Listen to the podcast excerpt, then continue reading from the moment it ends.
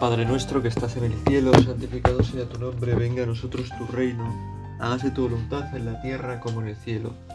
Danos hoy nuestro pan de cada día, perdona nuestras ofensas como también nosotros perdonamos a los que nos ofenden.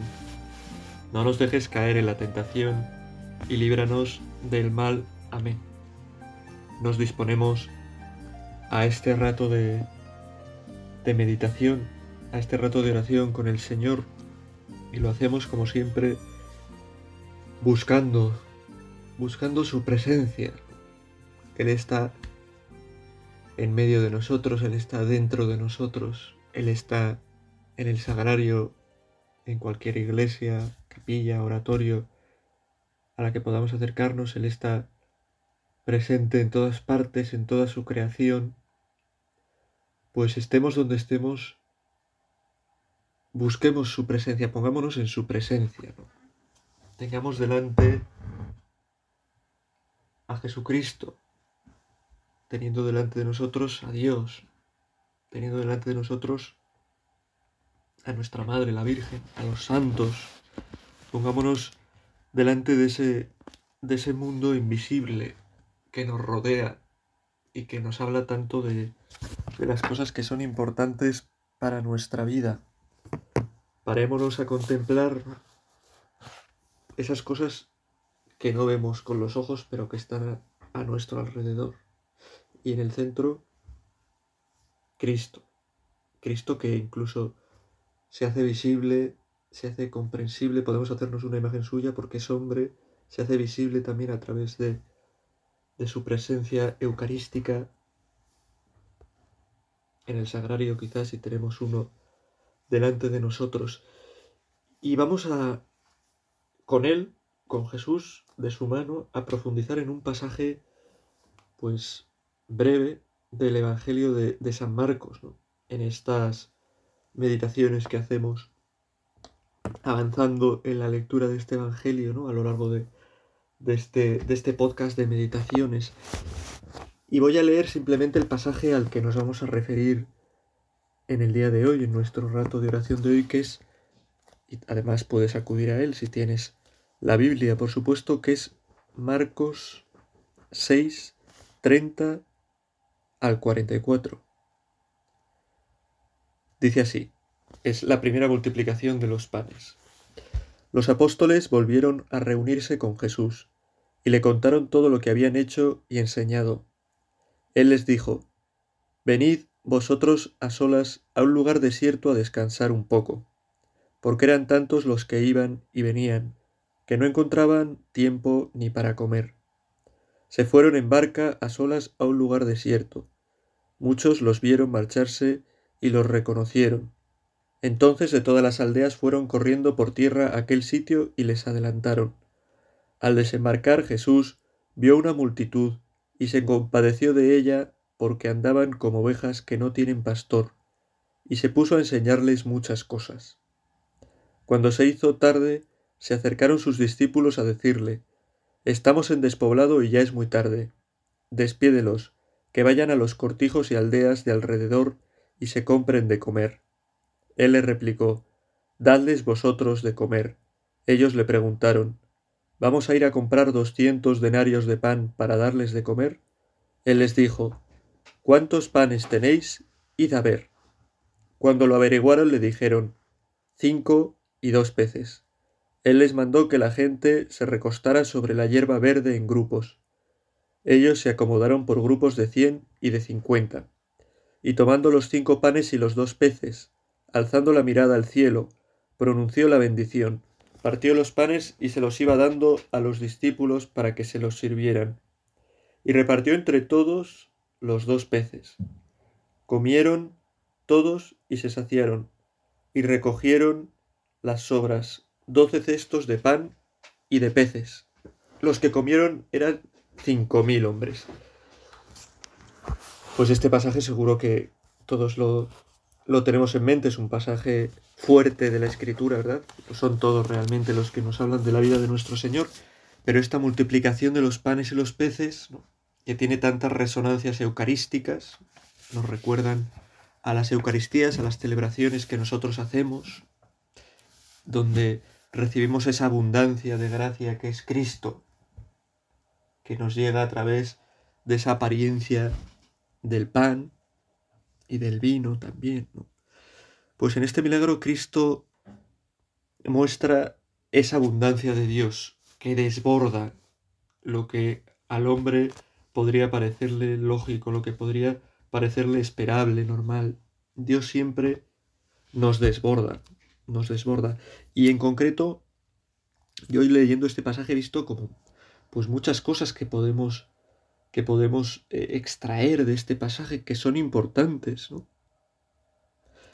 Ya como empieza, ¿no? Los apóstoles volvieron a reunirse con Jesús y le contaron todo lo que habían hecho y enseñado. Qué importante en nuestra vida también el volver una y otra vez a reunirnos con Jesús, ¿no? Nos gustaría estar todo el día y tenemos que procurar tener eh, esa presencia de Dios todo el día, ¿no? Pero pues en nuestro día a día, pues nuestro trabajo, nuestras ocupaciones, pues es normal que, que nos ocupen tiempo, ¿no? Que nos ocupen tiempo y que no estemos todo el día pues con Jesús, ¿no? Efectivamente, pues hay gente que consagra toda su vida a esto, ¿no? A estar con Jesús, a hablar con Jesús, pero nosotros, ¿no? Que quizá no, no podemos vivir todo el día de esta manera, aunque tenemos que procurar esa presencia y es hacer las cosas, pues pensando en qué, cuál es la voluntad de Dios para nosotros, pero sí que tenemos que hacer lo que dice que hicieron los apóstoles, volver a reunirnos con Jesús, que es, pues, eh, cada rato de oración en un sentido amplio, ¿no? Cada rato de, de nuestro plan de vida, de las cosas que hacemos, desde luego la Eucaristía, ¿no? Pero también pues esos ratos de, de oración personal, esa, ese rato de lectura, ese rato pues que hacemos también pues de recorrer con la Virgen la vida de Jesús, que es lo que hacemos en el rosario, pues es un, un momento de volver a reunirnos con Jesús, y le contaron todo lo que habían hecho y enseñado.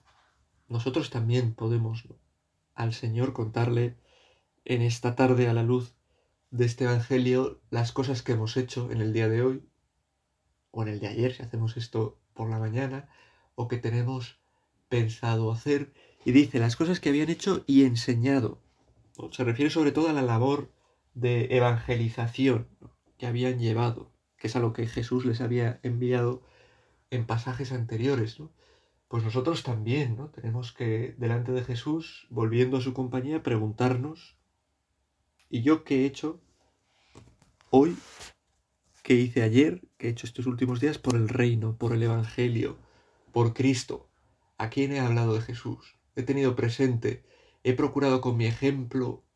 Bueno, a veces basta simplemente pues una mirada, un, un modo de actuar concreto, no hace falta pues dedicarnos a, a ser personas pues totalmente, ¿no? Que solo hablamos de religión y solo hablamos de, no, pero que se nos note en nuestras actitudes, que somos cristianos, por cómo tratamos a los demás, porque no nos avergonzamos de, pues de ir a misa o de, de rezar, de que Dios sea algo importante para nosotros, de dejar otras cosas por ocupar tiempo y dejar tiempo para Dios. Pensemos cómo hemos evangelizado, cómo hemos enseñado.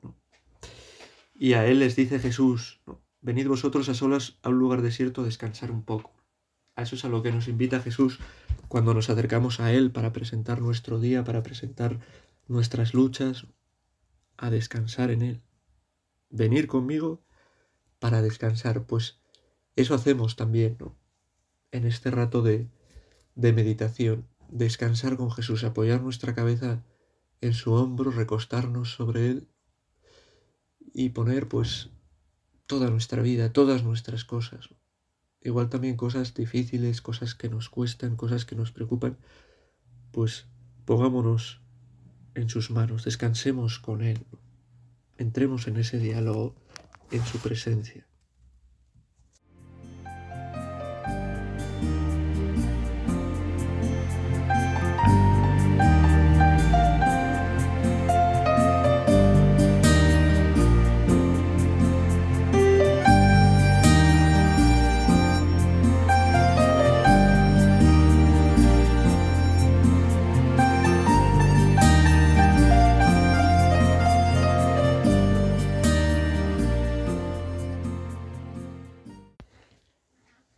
Sigue diciéndonos este, este evangelio que, este pasaje que estamos contemplando, que eran tantos los que iban y venían que no encontraban tiempo ni para comer.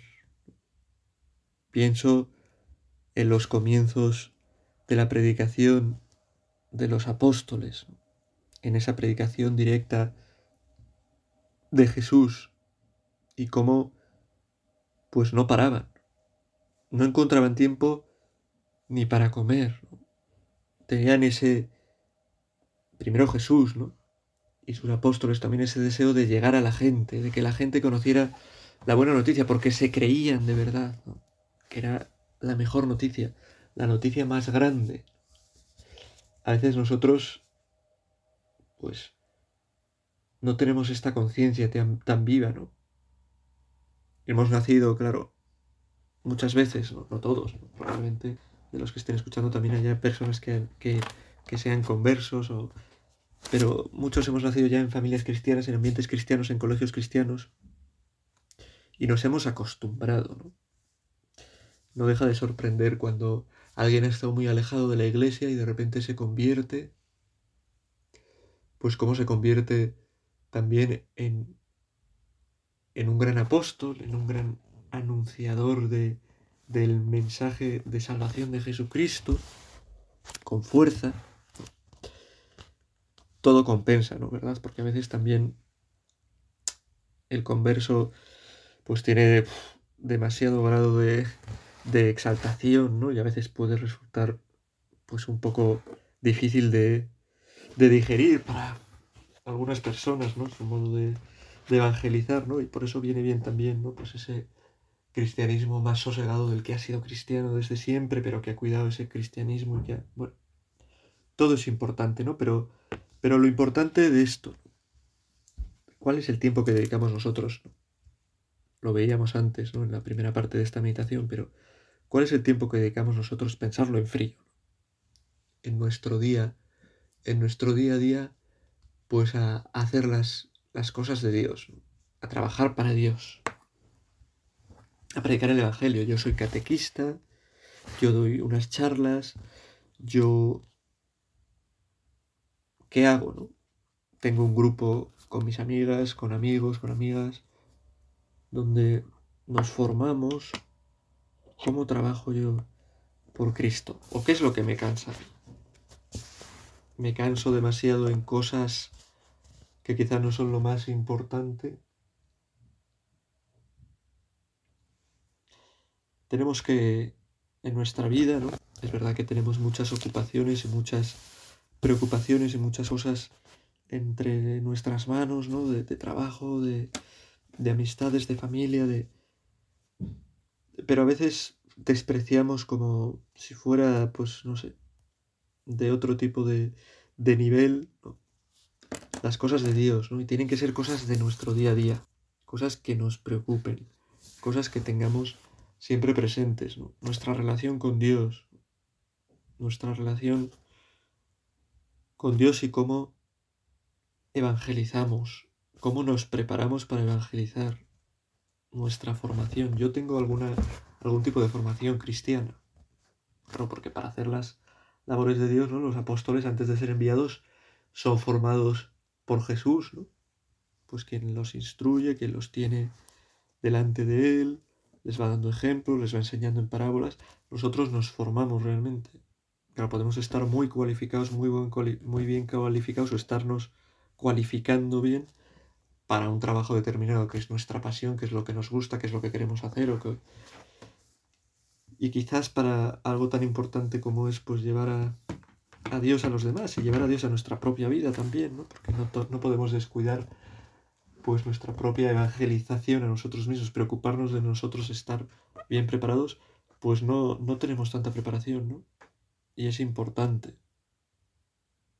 Estos se agotaban en las cosas de Dios, estaban bien preparados y es a lo que se dedicaban. Nosotros cuánto dedicamos a las cosas de Dios, ¿no? a prepararnos, a anunciar. Pensémoslo, porque eso es lo importante, ¿no? Anunciar el reino y su justicia, todo lo demás se os dará por añadidura. se fueron en barca a solas a un lugar desierto. Bueno, pues esto también es una la, importancia de, de la soledad, de no andar todo el día ocupados con pues, teniendo que estar con gente, ¿no? Con gente cuando no estoy porque estoy en el trabajo, estoy porque estoy he quedado con unos amigos y entonces no quiero ratos de silencio y de soledad, ¿no? Y cuando los tengo, eh, esa, ese silencio, esa soledad, pues real, busco suplirlo con una, con presencias, con, con, con voces, con virtuales, ¿no? No estoy con gente, pero como tengo el móvil, estoy constantemente conectado. Le comento a una amiga no sé qué por, por WhatsApp, o tengo una. O en Instagram no sé qué, o bueno, en, cualquier plataforma, ¿no? Y podemos pasarnos el día huyendo de la soledad, que es tan importante, por eso son tan importantes también los cursos de.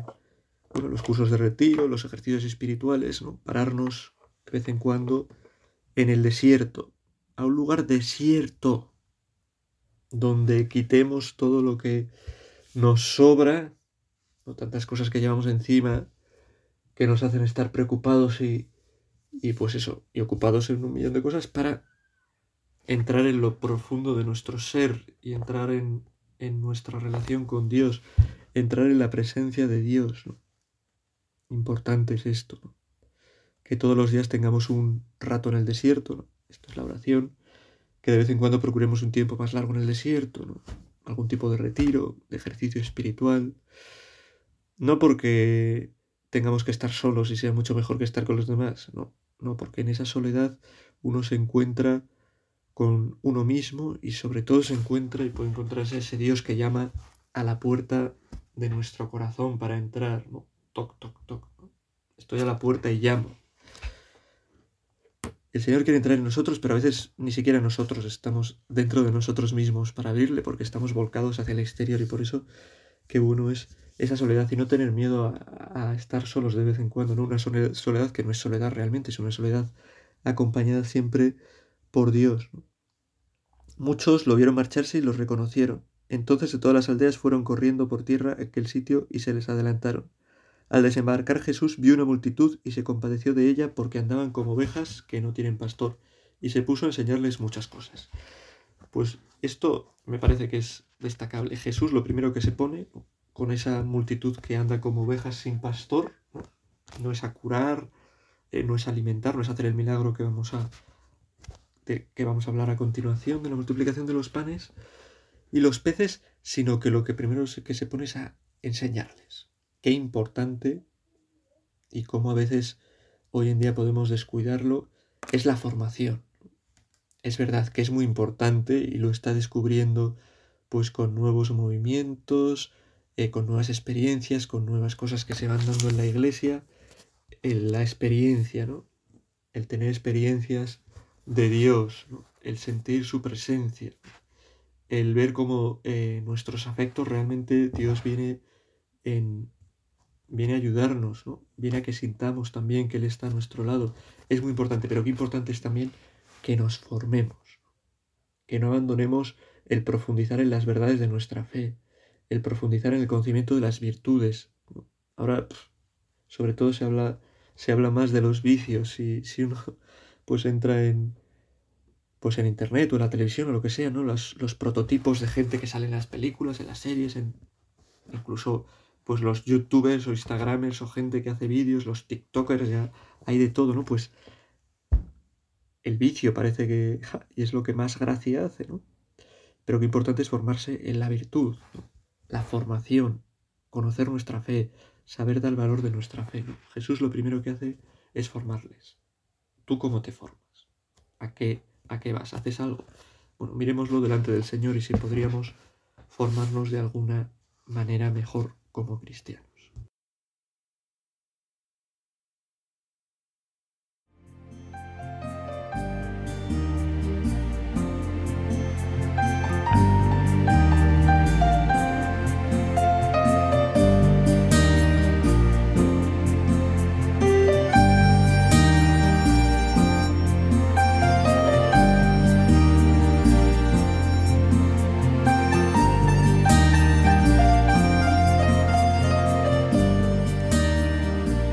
Ya podemos pues fijarnos en el, en el milagro de la multiplicación de los panes y sobre todo en ese dadles vosotros de comer, esa frase que ha dado para, para tanto, ¿no? dadles vosotros de comer, que dice eh, Jesús a sus apóstoles. Esa es como una descripción de la misión de los apóstoles. Dar de comer a los demás. Y nosotros también tenemos pues cierta categoría de apóstoles, de apóstoles de Cristo, de ser enviados por Cristo para dar de comer a los demás. Y dar de comer en, en este doble sentido, en el material y en el espiritual. Alimentar el cuerpo y el espíritu dar de comer a los que tienen hambre en su cuerpo, a los que viven la pobreza material. Hoy en estos tiempos que vivimos difíciles de crisis económica, cuánta gente que necesita ayuda. Nosotros no podemos ser eh, menos que nadie, que ninguno, en ayudar a los más a los más pobres pienso que no tenemos que buscar la iglesia y nosotros como cristianos ser admirados porque bueno, porque la iglesia siempre se va a llevar palos si no es por una cosa por otra aquí en este mundo. Pero creo que es bueno y habla bien de la iglesia que que haya gente que diga, bueno, la iglesia es terrible tal, pero le hablas de Caritas y dice, no. Eso me parece bien. Mucha gente que es así. La iglesia no quiere ser nada, pero Caritas pues la apoyan, o la defienden, o les parece... Y Caritas es la iglesia, y nosotros somos Caritas. Y nosotros tenemos que tener preocupación eh, por esto también, por la pobreza material, por ayudar, por ayudar al desarrollo de los pueblos, por ayudar a la gente que vive en la marginalidad, por ayudar a los enfermos, a los excluidos, a los inmigrantes, a gente que no tiene trabajo, gente que, que nos necesita. Cada uno tendrá más recursos, más o menos posibilidades, más o menos imaginación, pero esto tiene que ser importante. Y junto con este alimento, con esta ayuda, el que está por encima, de alguna manera. De nada sirve llenar el estómago a alguien si no le damos una palabra de consuelo, una palabra de esperanza, si no le ayudamos a acercarse a la fuente de, su salvación, que es Jesucristo. Por eso ese dar de comer espiritualmente también, ¿no? que está todo muy unido. Yo, ¿qué formación recibo? Pensábamos antes. Y ahora podemos pensar que también lo hemos pensado en cierto modo antes. ¿Y qué formación doy? ¿Qué formación doy? ¿Cómo evangelizo? Pues se repite la pregunta, ¿no? soy una persona que lleva, pero no, ahora no nos lo preguntemos si soy catequista, si doy algún curso, si doy... No, soy una persona que en mi día a día, en mi actuar normal, llevo esperanza, llevo alegría, hago que la gente se sienta a gusto, o soy una persona que está siempre enfadada, que, que le cuesta pues tratar a la gente, que le cuesta sonreír, que eso también es dar de comer a los demás. Dar de comer esperanza, llenar de esperanza, dar de comer alegría, llenar de alegría. Dar de comer caridad, llenar de amor. Es tan importante, ¿no? Bueno, y sigue porque ya se nos acaba el tiempo y tenemos que ver, ¿no? Eh, bueno, y ya, bueno, lo que viene es el milagro cinco panes y dos peces que Cristo los transforma en, pues por lo menos, mucho más de cinco mil, porque eran cinco mil solo hombres, ¿no? Que habría mujeres y niños. Pues por lo menos cinco mil, por lo menos, digo, muchos más, pero panes y peces. Y sobran. Doce cestos de pan y de peces. Pues nos habla de la sobreabundancia de Dios para con los hombres. Dios vea a, esas, a esos hombres que andan como ovejas sin pastor y su corazón le lleva a desbordarse. Esa es la vida de Jesús para con los hombres, ¿no? Se hizo hombre para entregándose en la cruz, muriendo por nosotros, que se desbordara su gracia, que se desparramara, para elevarnos mucho más alto de lo que nosotros cabríamos pensar por nosotros mismos que estábamos, que podríamos llegar. Ese es Dios con nosotros, siempre sobreabundancia de amor, siempre sobreabundancia de vida, siempre sobreabundancia de misericordia, siempre sobreabundancia de perdón. Y fijaos, Jesús sobreabunda, hace que pues todo, los panes y los peces, pues eso, que sobren, que lleguen, que todos se sacien. Pero todo comienza con un muchacho, con alguien que tenía pues esos cinco panes y dos peces. Aquí no habla de un muchacho, eso lo dirá otro evangelio, pero cinco panes y dos peces, alguien los da. Y Jesús los transforma en algo que llega a saciar a todos. Esto nos tiene que llevar a, a pensar a nosotros. Nosotros qué ponemos en nuestra vida cristiana. Nosotros qué entregamos, qué arriesgamos para nuestra vida cristiana. Para dejar que Dios lo transforme en algo grandioso para los demás. ¿Qué pongo? ¿Qué ofrezco a Dios? Ofrezco mis cualidades, ofrezco mi palabra, ofrezco mi tiempo. ¿Cuáles son esos dos peces y cinco panes que, que yo le doy al Señor? Piénsalo. El Señor quiere ese poco que nosotros tenemos, cuáles son mis talentos, qué cosas, con qué cosas puedo servir yo al reino de Dios. Ese poco que tenemos, Dios lo multiplica por infinito si lo ponemos a su servicio.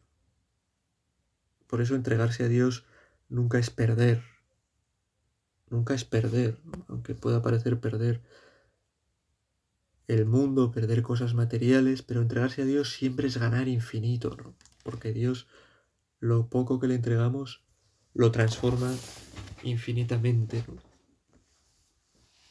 ¿Qué pongo yo en manos de Dios? Estoy dispuesto a poner mi vida, lo que soy, dándome cuenta de que Dios no quiere mi vida porque quiera acumular vidas, ¿no? porque sea un coleccionista de vidas. Dios quiere mi vida para plenificarla, para hacer que sobreabunde, para hacer que llegue a más, para hacer que sea más grande, para hacer que pueda ser la vida verdadera de un hijo de Dios que viva como un hijo de Dios. Pero para eso tengo que ponerla a su servicio. Tengo que ponerme delante de Él y lo podemos hacer ahora y hacer actos de entrega. Señor, yo me entrego a ti. Esto no se trata de tener una vocación especial religiosa. No, no, no. Todo cristiano tiene que hacer actos de entrega a Dios. Yo me entrego a ti, yo pongo lo que soy en ti. Pongo mis estudios, mi carrera, mi dinero, mi familia, todo lo que soy, lo más grande, mis hobbies, entretenimientos, en tus manos para que tú los transformes en algo grande, ¿no? Y que sea algo grande que sobreabunde y que llegue a los demás, que se haga, que se pueda hacer presente también en medio de los demás y que pueda ayudar a hacer presente, hacerte presente a ti en medio de los demás. Pues con todas estas consideraciones en esta tarde tenemos, hemos podido meditar. Le pedimos a la Virgen que nos ayude a que algo de lo que hemos visto cale en nuestro corazón y nos ayude en nuestra vida cristiana. Dios te salve María, llena eres de gracia, el Señor es contigo, bendita tú eres entre todas las mujeres y bendito es el fruto de tu vientre Jesús. Santa María, Madre de Dios, ruega por nosotros pecadores, ahora y en la hora de nuestra muerte. Amén.